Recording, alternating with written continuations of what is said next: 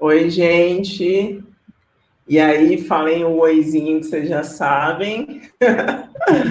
Pessoal aí do chat também, para confirmar se está todo mundo ouvindo, está tudo tranquilo.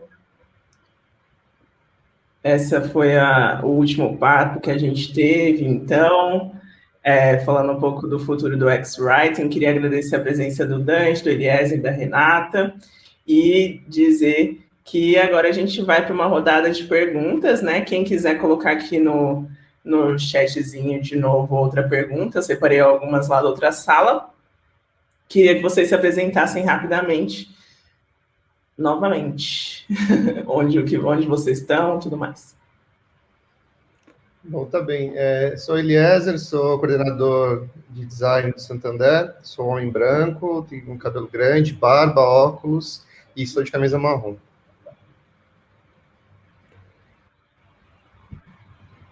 E aí, Dante? Bom, é... Olá, pessoal, eu sou o Dante, é... eu sou um homem branco, é... tenho cabelo preto curtinho, olhos castanhos escuros, um bigode, e eu estou aqui no escritório da minha casa, tem uma estante com quadrinhos atrás de mim, e estou com um bolo de pote aqui, porque vocês me fizeram passar bastante fome esses dois dias, então eu resolvi me juntar à mania, é... e trabalho como UX Lead no Mercado Pago. Eu sou a Renata Dantas, sigo no mesmo cargo aqui do início desse nosso painel.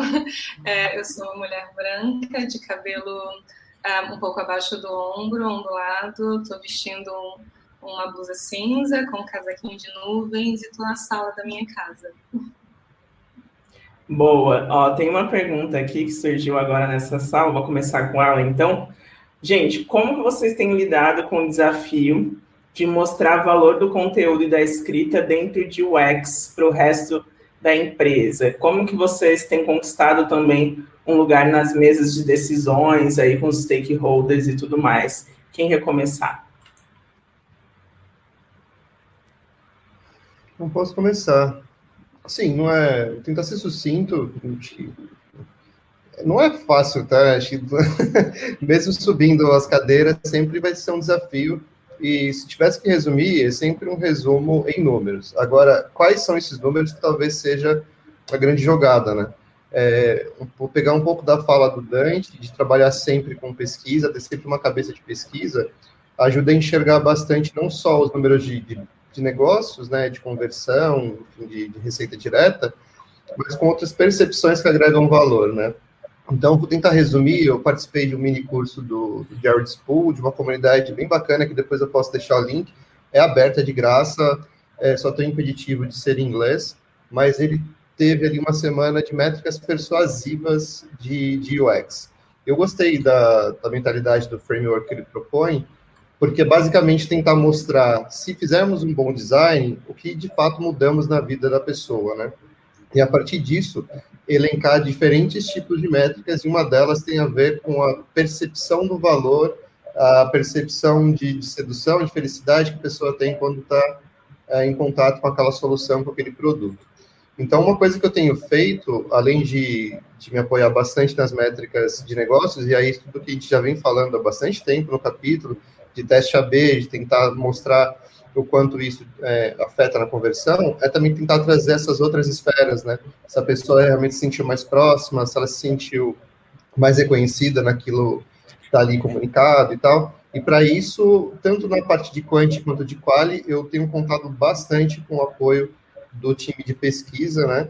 Uh, a Marjorie, que é a, a, nossa senior analyst lá do, de research, né? Ela montou um framework de, de métrica de, de, de UX, e dentre elas tem, né, não só essa parte de conversão, mas algo que ela também chama ali de métricas de apoio a essa conversão.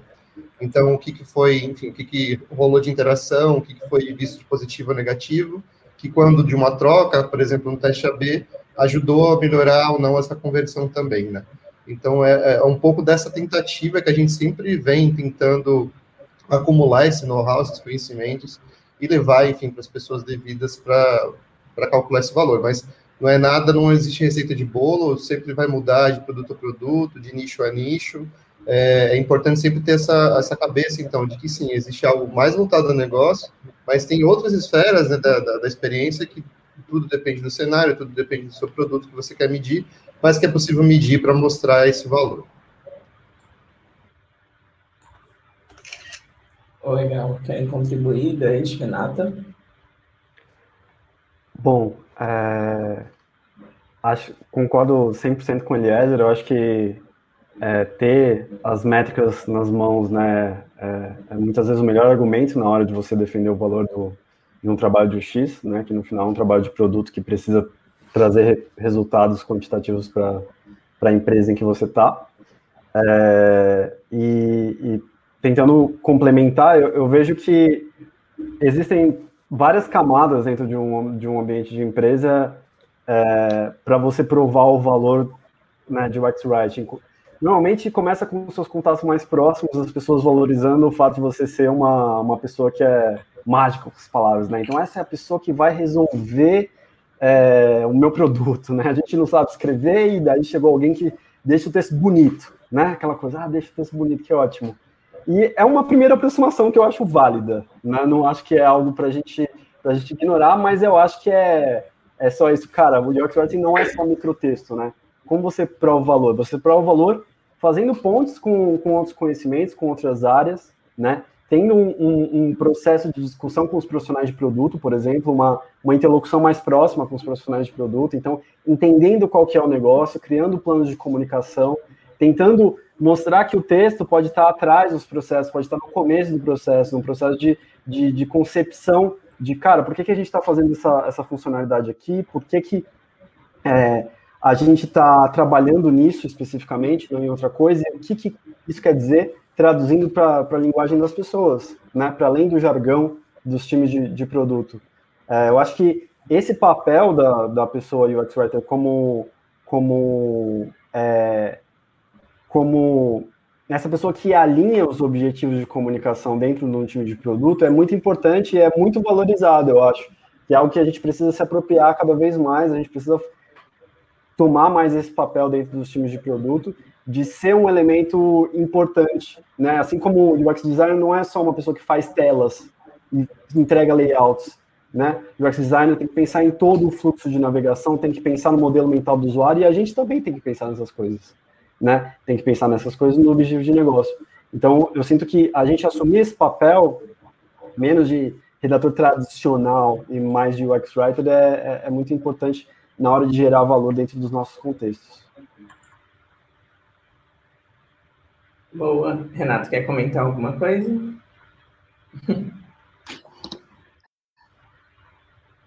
Nossa, eu tô claramente com um problema muito. Você tá mutada.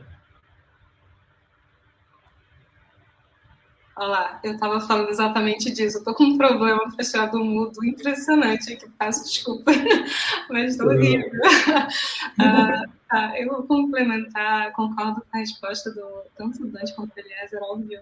É, chegarei em números, mas eu acho que tem duas grandes instâncias, né? Primeiro, provar seu valor dentro de onde você está e depois provar para o seu cliente, né? Eu acho que a estratégia, pelo menos eu tive muita sorte na minha carreira, né? Já, já adiantando isso, mas eu acho que a estratégia é a gente conseguir ser bons tradutores do que a gente está fazendo ali, né? É, quando a gente explica os porquês de a gente entrar em certos lugares do processo, a coisa fica mais clara para quem está do lado, porque não é nem por, por má vontade que as pessoas tendem a colocar a gente em um lugar errado do processo, mas é porque às vezes não entende mesmo os porquês, né? E a gente vai lá e traduz os porquês, traz argumentos e depois vai mostrando resultados, né? Tanto de, de entendimentos dos usuários, né? fazendo pesquisas ali qualitativas fazendo pesquisas específicas de writing, mostrando como aquilo de fato é relevante, até fazer a mesma coisa com o cliente. Mas eu acho muito legal, e a gente trabalha com muito cliente de novo, né, por consultoria, que às vezes a gente levar a coisa de forma simples, de tra traduzir para eles o que é, está acontecendo, sem, sem muito tecniquez, porque a gente faz tem muito tecniquez, né? Tem muita, tem muita coisa técnica envolvida, que às vezes a gente fica né, se colocando nesse lugar como expert, expert tal, e não leva isso de uma forma simples para eles consumirem. E eu vejo os clientes olhando para aquilo quando entendem do que se trata e falando, nossa, isso é importante para cá para dentro. Então, eu acho que tentar conversar com as pessoas e tentar traduzir o que a gente faz de uma forma didática, mostrando ali, mesmo que de forma micro os resultados, até macros, né? Testando o texto em taxa B, como a Aliás também trouxe, e, e mostrando resultados claros, mas acho que tem muitas etapas antes, né? fazer eles entenderem que é um processo que faz sentido. E eles entendem, isso é muito bonito. E quando eles entendem, eles querem trocar mais com você, eles se abrem mais para você, é, fazer experimentações lá dentro, enfim, enfim. Eu acho que, que é conversar, para complementar aqui, Total. E o pessoal até fez algumas perguntas, mas a gente acabou entrando sobre isso, né? Sobre a questão da pesquisa mesmo, né? O quanto é, o, pessoal uh, precisa entender, a gente precisa entender mesmo o trabalho dos nossos pares, né? Entender o trabalho dos pesquisadores. É, eu acho que eu vou repetir o que eu já disse aqui em, em outras palestras, mas nunca é demais. É, a gente precisa conversar com as pessoas que estão ao nosso redor como o Eliezer falou, ali dos PMs até o atendimento, porque não tem como, né? a, gente, a gente precisa entender esse fluxo. E aí, mudando um pouquinho de assunto, é, o pessoal falou aqui, pensar em uma jornada de acordo com as boas práticas é, de acessibilidade digital pode virar o novo mobile first? O que, que vocês acham? Que essa, esse é um, essa é uma questão que a acessibilidade, entre outros assuntos aí, podem se sobressair sobre esse, esse ponto? Tomara que vire. é, acho que é um, é um, exercício de futurologia que a gente pode tentar fazer, mas é, é algo pelo. É uma coisa pela qual acho que a gente deve lutar, né? Isso, isso com certeza. É, acho que é uma coisa que que depende muito da gente, do nosso papel, né, no nosso dia a dia, da gente trazer isso para a pauta é, cotidiana. Né? A gente sabe quão difícil é, dentro de uma realidade de, de, de né, do mercado, das grandes empresas, valorizar a pauta de acessibilidade e realmente colocar ela num lugar em que ela, a gente acredita que, que ela tenha que estar. É, tomara que seja o novo Mobile First, tomara que seja. Eu acho que é, depende muito do nosso papel nos próximos anos. E acho que como UX Writers a gente tem um papel bem importante aí. Né? Legal. E vocês acham que além de acessibilidade tem outros assuntos, né? A gente comentou lá, mas vocês pensam em algum outro ponto que, pensando em futuro, que a gente deveria ter conexão e tudo mais? É que no fim tudo depende, né? Assim, como, assim, ninguém esperava que há dois anos tivesse uma pandemia, que tudo mudasse no mundo, o comportamento mudasse, né? O mundo está sempre mudando por conta de fatores externos, mas é sempre, é, é preciso sempre estar de olho nas tendências, né? Uma delas que a gente sempre vem falando há muito tempo, que é sempre uma grande promessa, são os bots, mas mais do que dizer que isso vai ser o futuro, vai substituir tudo, acho que é entender o que, que o bot possibilita, por exemplo, né? Uma das questões que poucos aplicativos são desenhados hoje é que tem tanto a parte visual quanto a parte de fala, né? E acho que aí cabe muito dessa ponte de, de acessibilidade, mas também inteligência artificial, né? Deixar algo mais rápido, mais inteligente. Há muito tempo se falou, por exemplo, de interfaces invisíveis. Eu acho que é um pouco não só de apagar essas interfaces, né? E conceitualmente falando, mas na verdade criar essa possibilidade, enfim, de diversos canais. Então, acho que está sempre aberto e sempre buscando entender quais são esses outros canais também, assim, né? É, comunicação é algo que, enfim, que nos é comum desde que o humano é humano, né? E está sempre vivo e mudando. E ela, na verdade, é só um espelho da transformação social, né? Então, já sendo um pouco de uma abordagem de linguística estruturalista aqui, é importante a gente entender, então, essas mudanças sociais, né? Estar tá de olho, enfim, na economia, na política, do que está acontecendo, porque isso certamente afeta a maneira como nós nos comunicamos, né? Mas acho que é isso, acho que é um grande exercício de, de, de achismo, de futurismo aí, que eu não sei se eu tenho nem aptidão para estar tá comentando algo sobre. Renata quer comentar um pouquinho sobre esses pontos? Nossa, sei nem se preciso, né? Foram ótimas respostas aí. Mas, assim, é, com relação à acessibilidade que você falou antes, é, eu acho muito importante a gente, de fato, tentar aprender muito mais sobre, né? Sobre trazer a pessoas é, que têm algum tipo de limitação para as nossas pesquisas, né, no, no, no, nosso filtro de pesquisa ali, a gente às vezes é muito reducionista, inclusive para cidades. Né? A gente entrevista muitas pessoas em São Paulo, por exemplo, na hora que a gente está fazendo algum tipo de uh, imersão ou validação. A gente precisa parar com isso e trazer mais pluralidade para as nossas, os nossos equipamentos, por exemplo. E então entrando acessibilidade aí também, tá? Então, a gente aprender mais, obviamente, estudar sobre e trazer pessoas para o nosso contexto do dia a dia. Número um, acho que é uma pequena, uma pequena adição ao que o Dante trouxe. E com relação a outros olhares,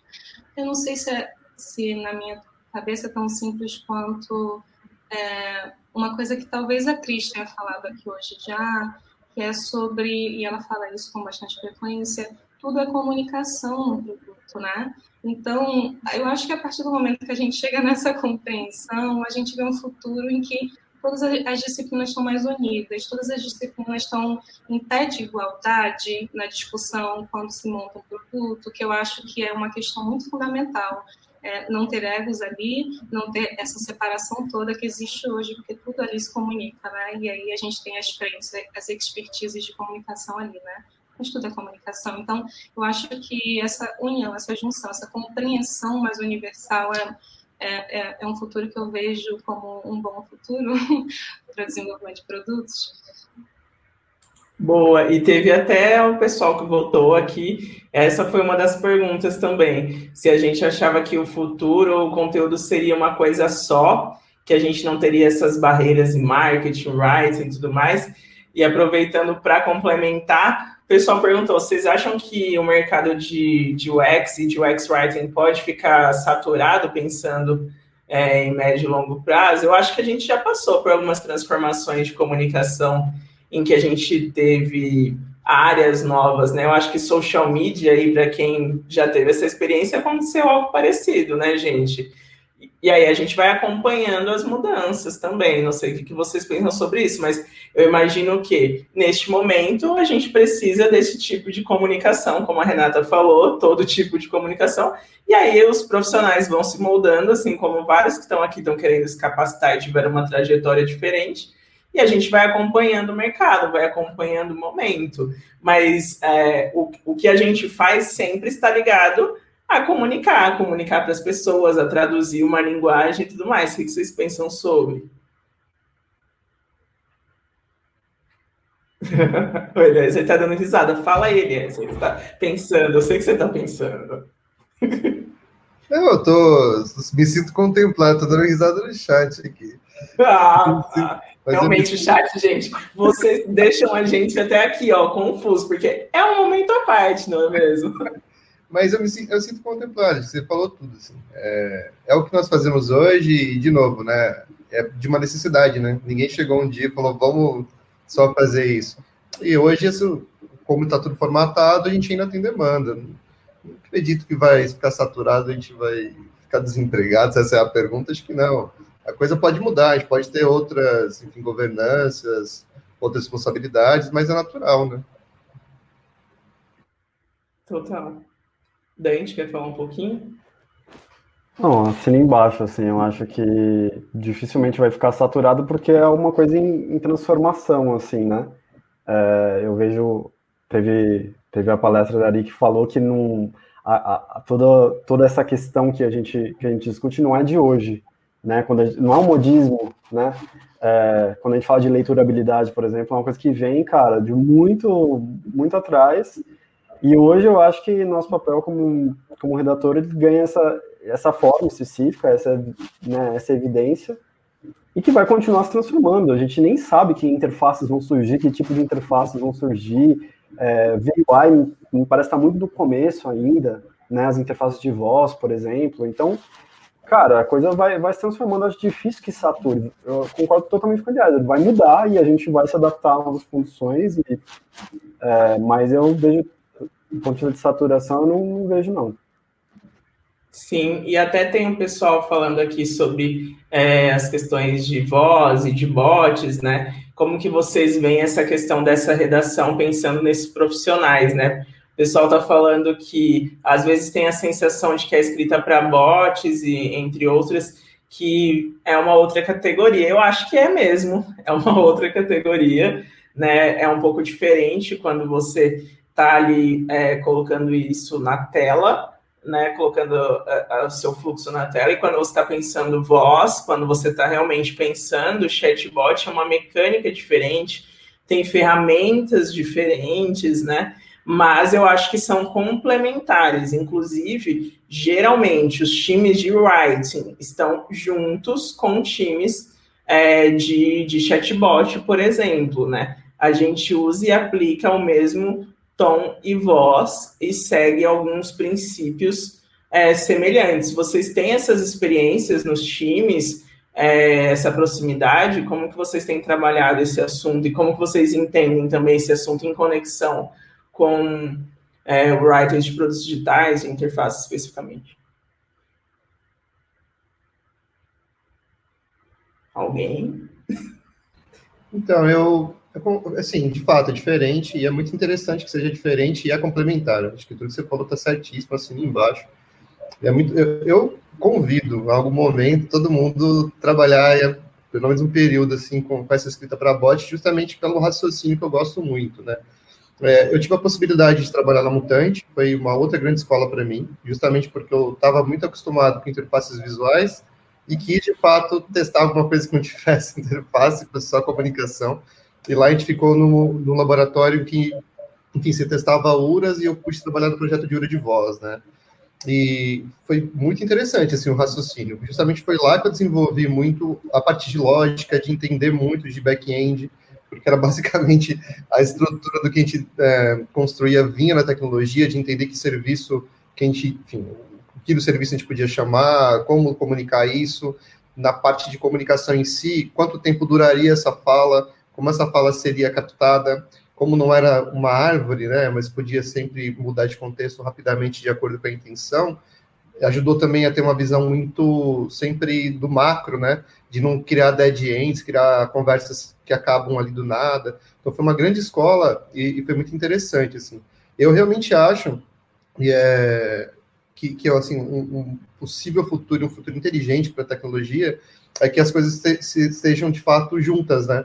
uma interface visual que também possa ser de voz, puta, é muito bacana.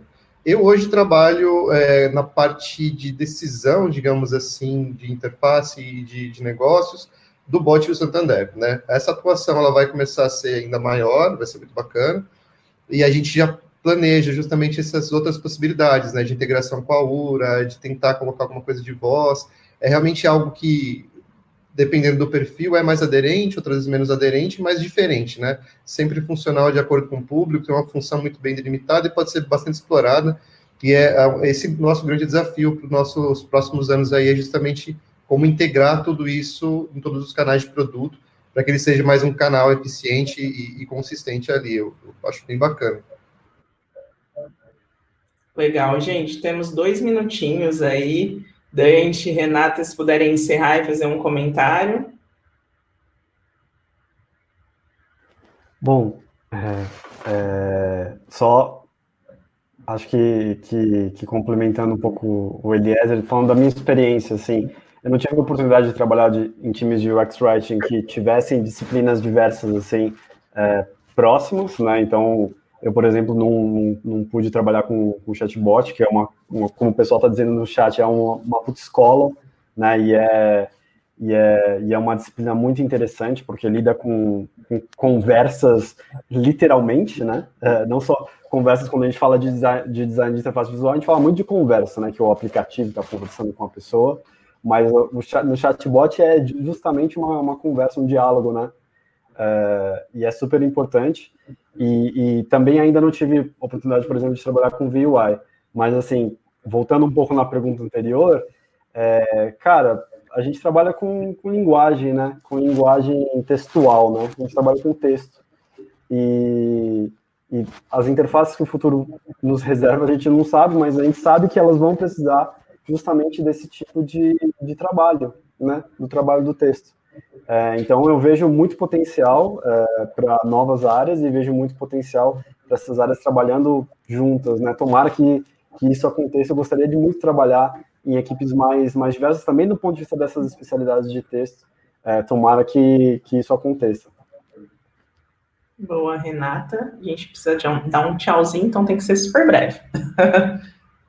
Paz, eu só vou assinar embaixo tudo, tudo que todo mundo falou. Eu também, assim como Dante, não tive a oportunidade de trabalhar com essas interfaces é, não, conversacionais bot, mas é, eu acho que tem isso, né? Existem várias camadas, a gente sempre tenta trazer a experiência de forma mais fluida para o usuário, né? É, eu acredito super que é um, uma escola, você trabalha com bot, é uma coisa que a gente sempre tenta fazer no nosso trabalho de novo, né? tornar a experiência cada vez mais lembrando uma conversa, lembrando uma troca, lembrando essa coisa que você consegue com o outro, né? Então, mesmo em, em interfaces bancárias, por exemplo, a gente está tentando trazer cada vez mais para alguém tentando te ajudar a entender um investimento, por exemplo, a tentar entender um produto que é muito complexo, quase como se fosse um consultor pessoal se conversando contigo. A gente tenta trazer essa lógica que chega no seu ápice quase no bot, né? E deve ser uma escola linda, maravilhosa. Eu, como usuária, tenho muitas questões a respeito da da, da não fluidez ainda dessa experiência, que é uma experiência que está sendo construída ainda, tem muitos aprendizados a serem aplicados ali ainda, mas é uma questão perfeita, assim, né? Chegar no auge do que a gente tenta fazer.